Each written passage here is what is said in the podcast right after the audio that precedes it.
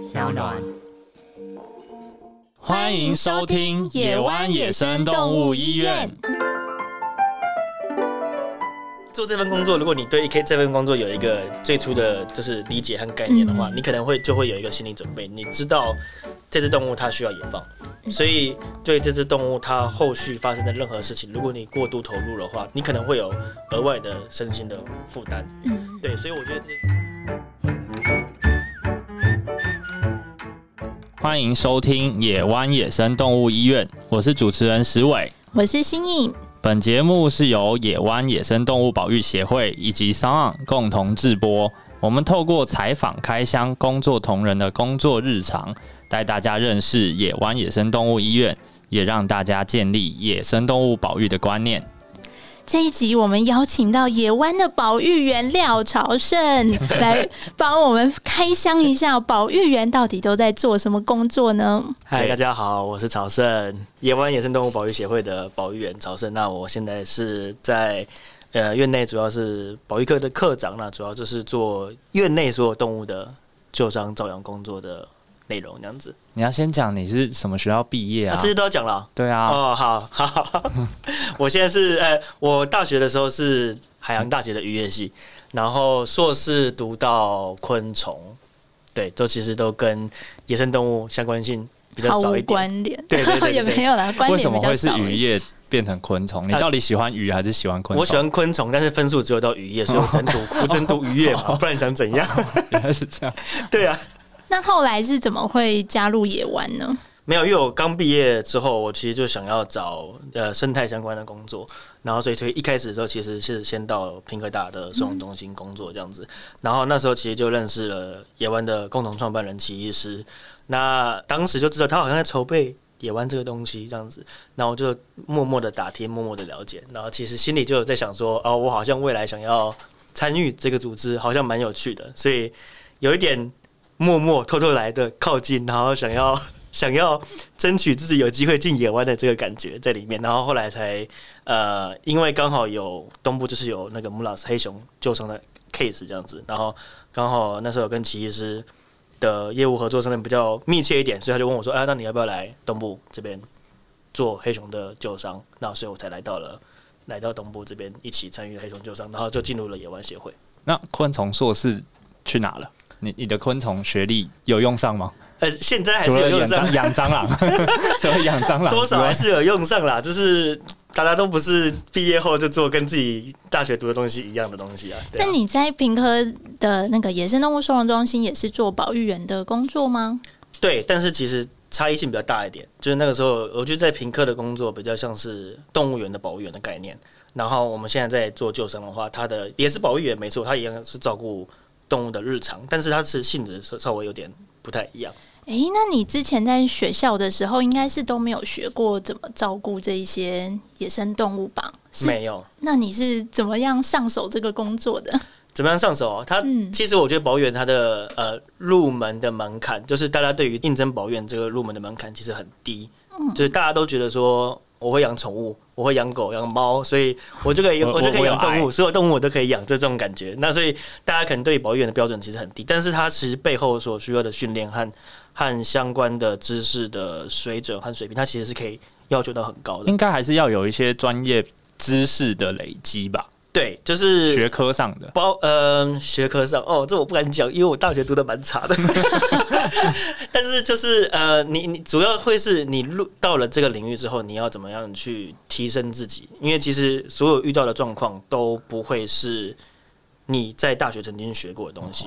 对，那我们像我们做救伤的话，我们照顾哺乳类、照照顾鸟类、照顾两栖爬虫，那种类繁多啊，每个动物的状况都不太一样，所以其实这些东西都是你要边做边学，边做边找，然后可能你还要跟其他单位去做交流，你才可以慢慢去累积你自己在这个工作这个领域的一些知识和技能这样子。嗯，对。你刚刚说平科的保育员可能比较接近动物园的一点，可能跟救伤中心的是有什么样不同吗？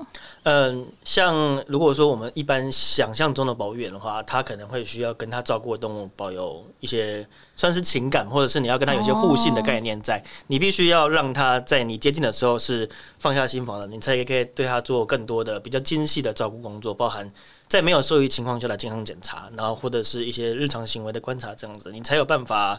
把你照顾做得好，但我们在做救伤工作的时候，其实这一点是基本上是禁止的，就是我们不会跟动物去做一个情感的连接，或者是让它熟悉我们、去亲近我们，它其实是禁止的。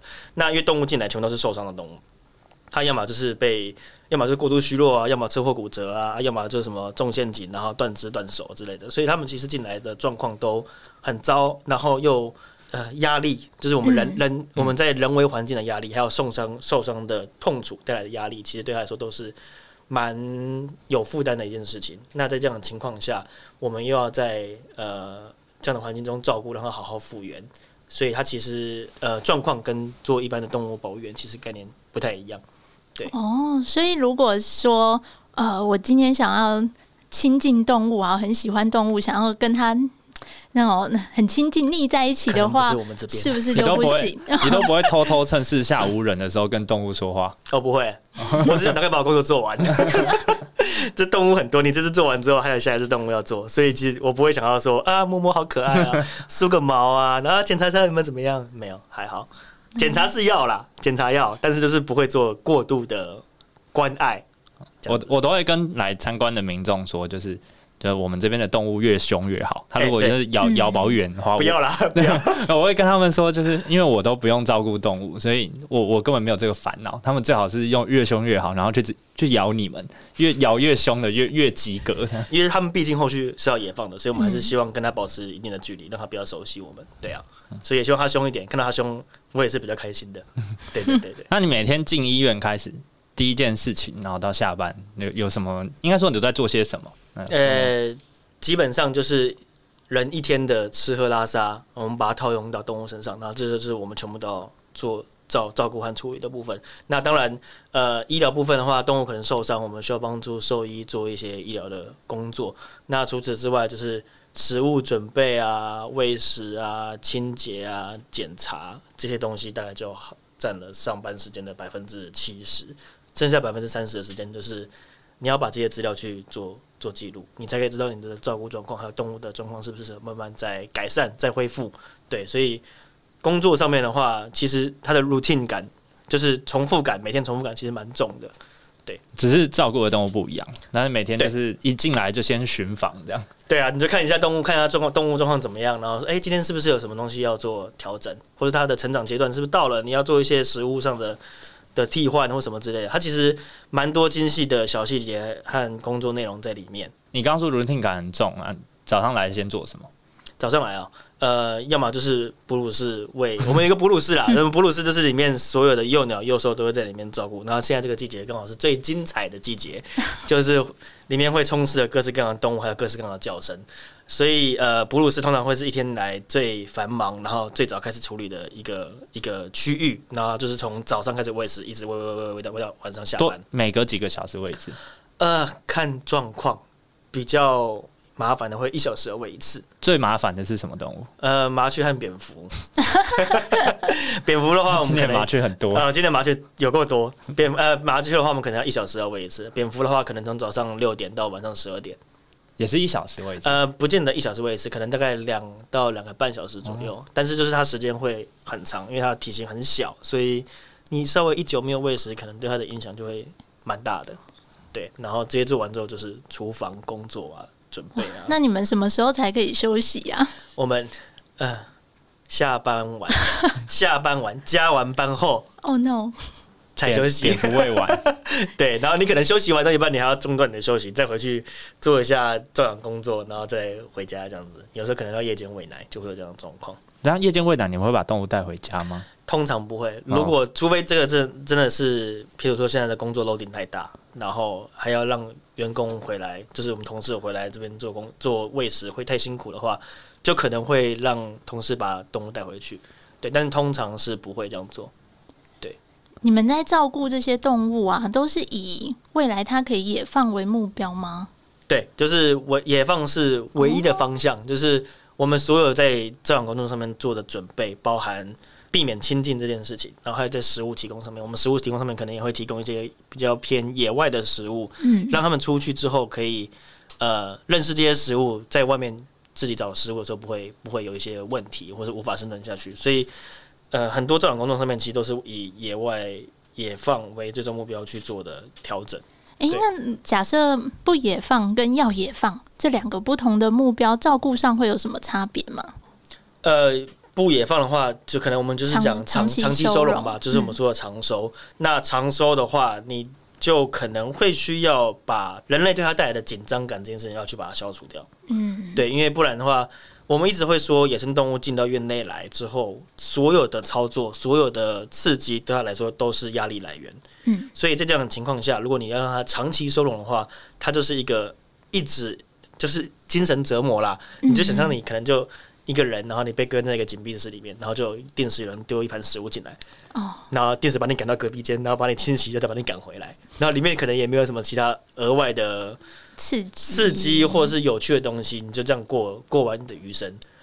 对，它其实是一件蛮算是蛮难过的一件事情吧。对对对，所以它呃，当然如果真的是做长寿的话，就不会以这样的形式来来做长寿，但是它需要注意的地方就跟野放。呃，以野放为目标的照养方式就会稍微不太一样。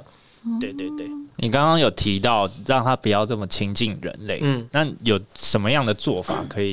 因为像其实很多民众在路上也会捡到一些受伤的动物，他可能不知道要送来呃救伤单位，那他可能会觉得哦，那我就把它养大，然后找一棵树把它丢回去就好了，那不会特别的想说要做到所谓的。不要让它亲近人类。那我们这边应该说，保育员的专业做法，在让动物不亲近人类的，会有什么样的有什么样的措施，或者是？其实这个部分我们一直在调整，但是但是主要的方向就是，你不要让他认得你这个人的样子。那认得人的这个样子有很多方向，可能是我们没有想到。第一个，我们直接想到是视觉嘛，胡子、胡子啊，或者是眼睛啊，或什么之类的。然后再是声音，你讲话的声音，他们会认。他可能不会听得懂你讲话是在讲什么，但是他会认你的声音，知道这是人的声音，然后再来是气味。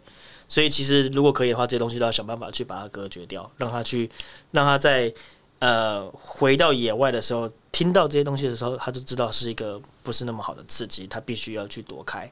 所以在这种照养的过程中，这些东西其实我们都要尽量去避免的。我们可能会穿上喂奶装，然后可能会提供一些额外的气味去让它做辨识，然后就是可能尽量不要讲话。额外的气味不会给他们很大的负担吗？呃，有可能会，所以这部分其实我们还在调整。对，就是究竟该该怎么做，我们也还在还在尝试努力的去去精进它，这样子。对对对，但是大方向是这样子，没错。哦，嗯，所以其实，在照顾的过程中，人跟动物的界限是还蛮明确的。对，就是这这件事情，我觉得跟一般民众对于动物保育员在。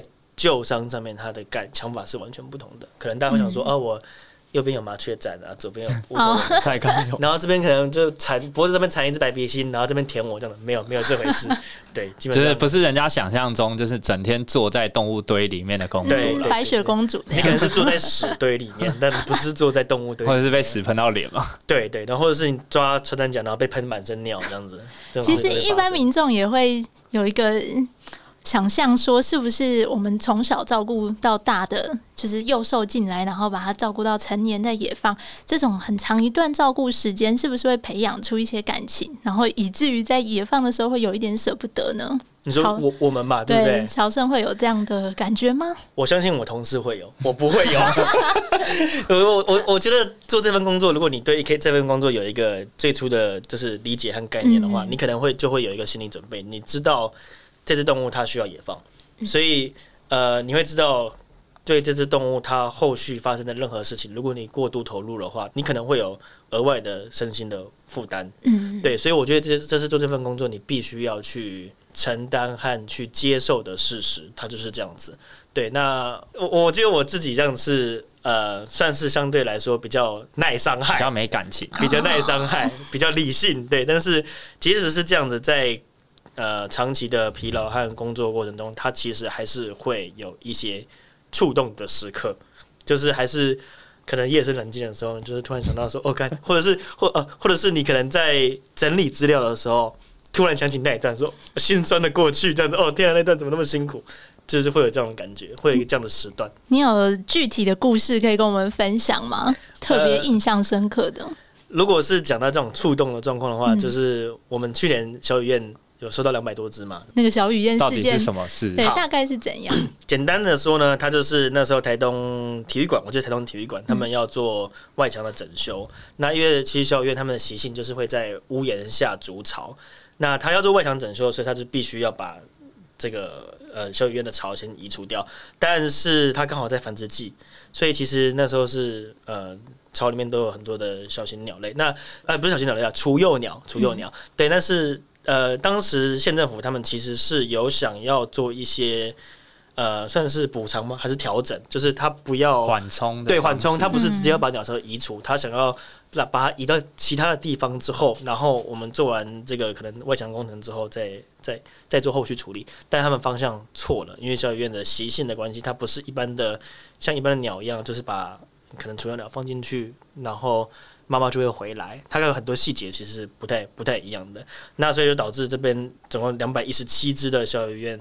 算是失亲，妈妈找不到自己的小孩，然后小孩找不到自己的妈妈，没有食物吃，没有水吃，然后太阳底下晒，然后就脱水虚弱这样子。所以送到院内的时候，其实两百多只，第一天就就光是死亡和安乐死就死了七十几只，对，然后呃后续一百多只的个体就是在我们院内要做算是紧急安置和照顾。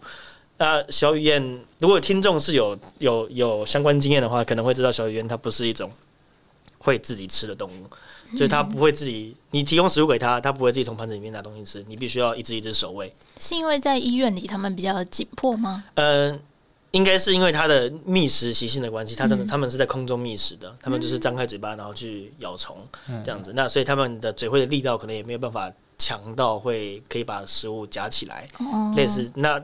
习性上面也不叫不会这样这样去觅食，对，所以通常在院内的时候都是会需要用塞食的方式。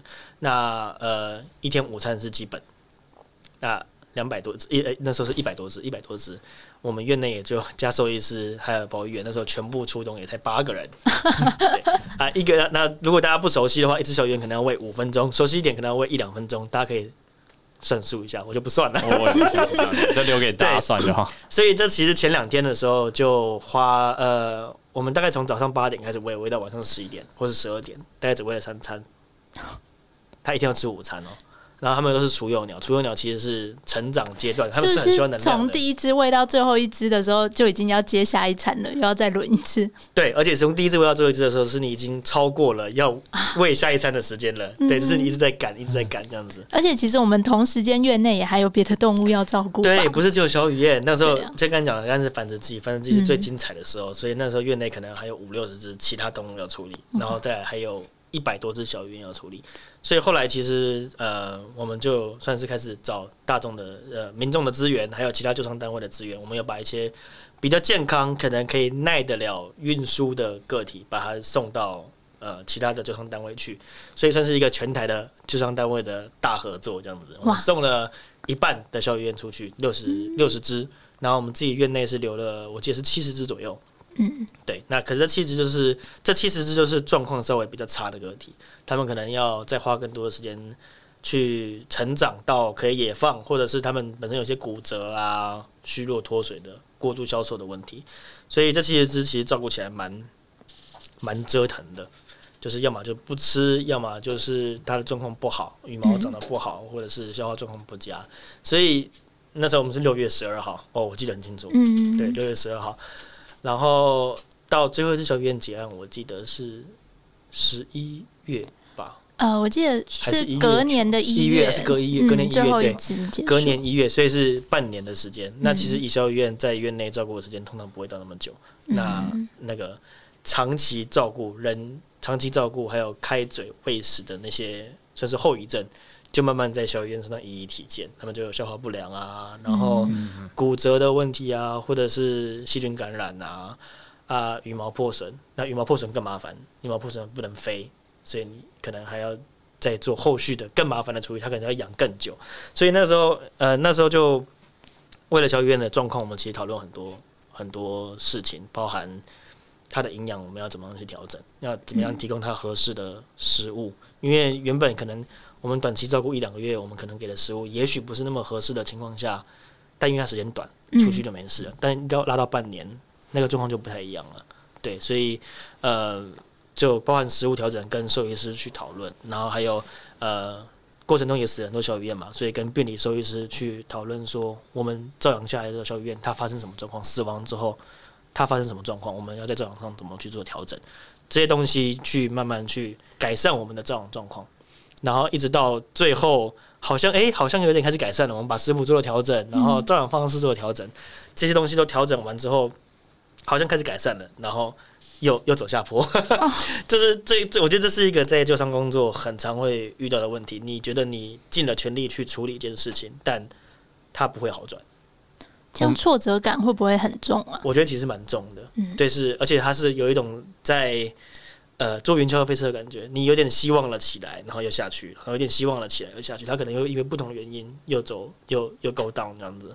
那这整个事情后来结束之后，因为我们自己有个讨论会，有跟其他单位做讨论这样子，所以我在整理资料的时候就有勾起那段时间的回忆，然后就稍微。有一点鼻酸的念头有出现，这样感感觉有出现，对，但是我还是忍住。这些动这些动物的照顾没有办法去，就是借助其他单位的经验吗？呃，可以，但是其实以救伤单位来讲，彼此的交流其实一直不是那么多，可能各自单位有各自单位自己的做法。那其实就像我刚才说的，我们都是在做中学，所以其实你真的也不知道到底谁的做法比较好。哦，对，所以你可能会。听了别人的救伤的的做法之后，你可能会参考来改善自己的救伤做法，但是你没有一个标准答案，我觉得这是问题在，所以你只能不断尝试去找到一个最适合我们自己的做法，这样子。确实，因为每个救伤单位能提供的那个环境的条件，可能也会有局限不同。对，而且。就是别人也很忙，对啊，同时间不是只有我忙，大家都在忙，对，所以其实真的其他单位那时候能提供协助，我觉得真的是万幸，真的是万幸，不然可能状况会更糟。对，那我们把话题拉回来，像小雨燕算是蛮特殊的案例，那有没有一般一点？那在整个动物救伤的从入院到出院中间，保育员怎么跟兽医师配合？还有其他单位的其他的同事？保远的角色大概是什么？我我举个例子好了，我们前年还是去年，时间点我有点忘了，就是动物太多，有收到一只血鸟。对，那血鸟是一种海鸟，它通常血血是洞穴的穴。OK，对，大洋性的呃鸟类，那它平常其实不会到陆路上来。对，然后那个时候是民众通报说，在玉里，他在海岸山脉和中央山脉中间哦，在玉里发现一只血鸟，然后就是虚弱的状况，然后后来就收到我们院内。那他虚弱的状况后来其实并没有一个明确的、明确的原因，但是他照顾时间花了花花了很多很长的时间在院内照顾，去让他恢复，有点像小雨院那个状况的半年多吗？我记得好像快快要好像有到快一年，嗯对，因为。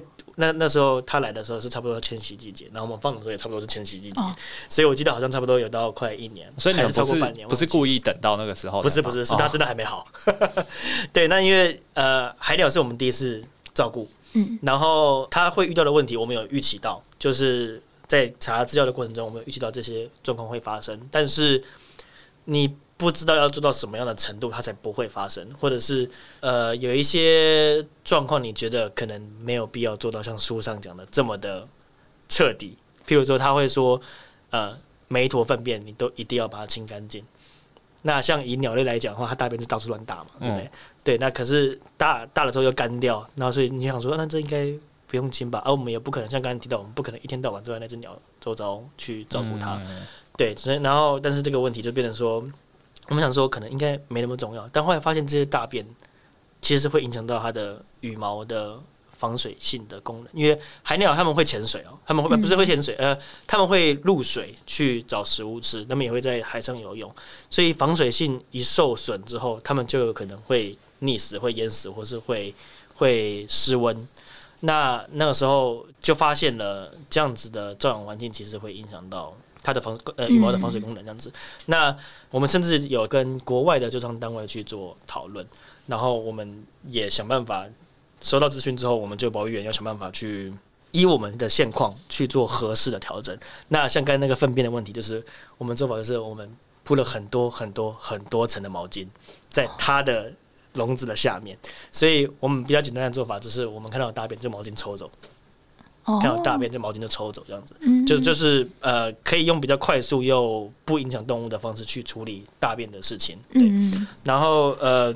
这个它的呃羽毛状况啊，防水羽毛状况，还有它脚很容易受伤，因为它们其实平常不会站在陆地上。嗯，那因为我们长时间的在陆地上做照顾工作，所以它脚其实会很容易受伤。我们叫做禽长炎，嗯，就是它可能因为脚部的承受的压力过重，或是长期它的脚是有蹼的吧？对，他脚是有蹼的。对，那他们是善于游泳嘛？嗯，对，所以这样子照顾环境就会变成说。你会发现到有这样的伤势，你就会跟兽医讲，然后兽医就会处理。但是你兽医处理完之后，你照养工作，如果你没有做任何调整的话，它一样会继续发生。哦，对，兽医是再审，嗯，都没有用。对，因为你就是没有改善你的照养状况嘛。对啊，所以就是我们在跟兽医师讨论他出现那样状况之后，然后我们再去调整我们的照养环境，然后一直不断调整，一直不断调整，后来才算是让它的羽毛防水功能还有脚的状况都算是进入一个稳定的状况，然后才开始。让他去游泳啊！我们一天要花两个小时陪他游泳。你要跟他下水？我们不用跟他下水，我们不用跟他下水，我们在岸边看他游泳。但是我们要当一个严厉的、严厉的教练，就是教练。对他想要上岸的时候，我们要把他压回去，腿要踢直啊！就是因为他们呃，我们应该说在解放军的过程中，像鸟类飞行的时候，它会有个信心的概念，就是如果说它。太久没飞，或是一直飞的不好的话，他可能后续飞的意愿会不高。嗯哦，游泳其实我觉得应该也是类似这样的概念。他一直没有在，已经很久时间没有游泳了。然后他游泳的过程中，发现他又会一直下沉，因为防水性功能不好，嗯，一直下沉的情况下的话，他就会呃不想下水游泳这样的状况。对，那但是他不游泳的话，他的羽毛状况有没有办法。没有办法改善，因为正常来讲，它可以在水里去玩水、去钻啊、去洗澡啊，它的污那个脏污就可以去洗掉这样子。那所以就变成说，他上来的时候，他要想要上来的时候，我们就把 用手指轻轻的把它推回去，温柔的叫，温柔的把它推回去。它就想上来，你要把它推回去，但是它的过程其实你是需要去观察它的状况的。它有可能，你看到它那个船的吃水线的嘛，越来越深的时候，就是它要沉船了。但你这时候还要让它继续游吗？如果你让它继续游的话，它可能就会沉下，就会沉下去。对，但如果你不让它继续游的话，它的羽毛功能就不会改善。好严厉哦。对，所以所以它其实有一个模糊的界限在，你要去观察它的状况，去判断说它还可以继续尝试。那它有可能因为在这游泳过程中体力耗损，然后。最后就没有力，你也不知道他会不会就是突然就就就倒了，你也不知道。这对啊，这个其实都是有点在未知中去去去做努力去做尝试。当然了，你有一些已知的已知的资料，但你没有实际操作的情况下，你其实不知道会遇到什么样的问题。对，所以后来就是呃持续的陪他游泳，然后拿电风扇吹他。我们拿因为海鸟在呃室内环境。照养环境其实是没有办法自己飞行的，嗯，它需要风借由风力去辅助它飞行，所以我们就是扛了一个工业电扇对它吹，然后就看它在振翅振翅，然后就看它飞起来，那个飞起来的瞬间，哦，爽，真的是爽，因为你只听过别人讲这样的事情，你只看过资料上面这样写，你可能看过影片上面这样子，可是你没有实际上看到。看到它起飞的那一刻，看到起飞那一刻，然后你又在质疑自己说，它可以起飞，代表它出去可以飞吗？其实整个照养过程中会有很多的冲突跟对自己的质疑，耶，对啊，自我怀疑，对，就是你你你觉得你这样做到底好不好？可以吗？就是出去是 OK 的吗？对，它都是很多未知在里面，那就是能参考的经验可能也不太真的真的没那么多。对，那。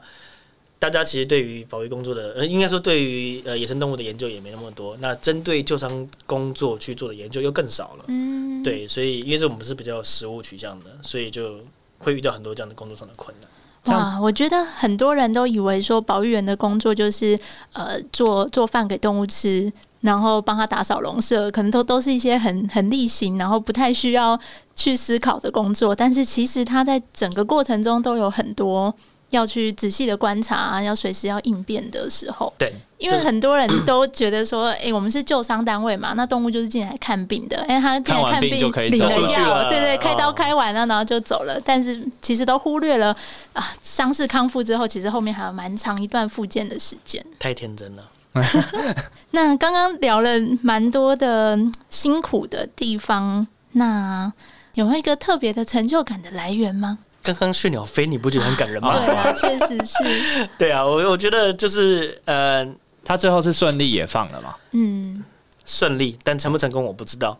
我们会这样玩这个文字游戏，就是 他出去了，出去你看到他不见的时候，这个是顺利的。哦，但出去还没有活着，你就不知道了。嗯，对，这是这个有点有点困难的地方。那呃，我我觉得你在这份工作中，因为你面对未知，你要去。找很多的资料来帮助自己去完成一项工作，所以他每一项工作都不是这么容易的事情。所以每次完成一个阶段性的工作的时候，他都会有对我来说都会有点成长，学到东西，学到东西，或是一点成就感。包含我，我觉得有点像是用尸体和用伤病堆出来的经验和知识去做的。你说呃不做事物学习，我觉得是不可能的。在救伤工作上上面，因为你不去做尝试的话，你不会进步。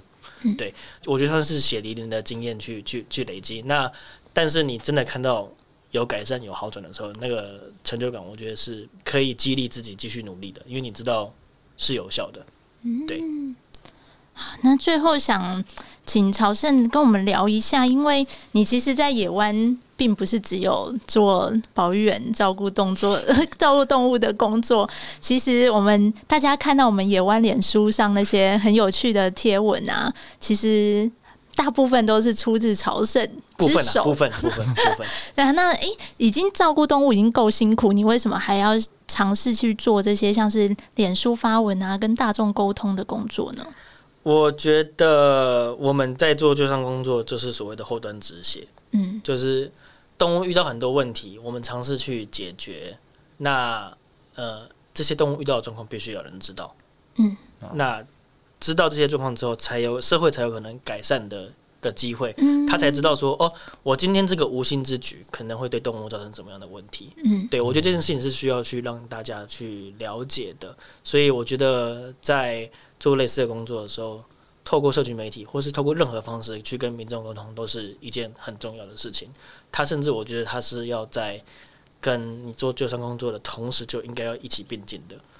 我我自己会这样觉得了，因为不然就只是无止境的在在在这个地狱循环的感觉。对对对，我自己会这样觉得，所以我觉得它很重要。它其实是预预防胜于治疗。没错没错，这这就是这个概念，没错。对啊，嗯，沉重哈。对呀，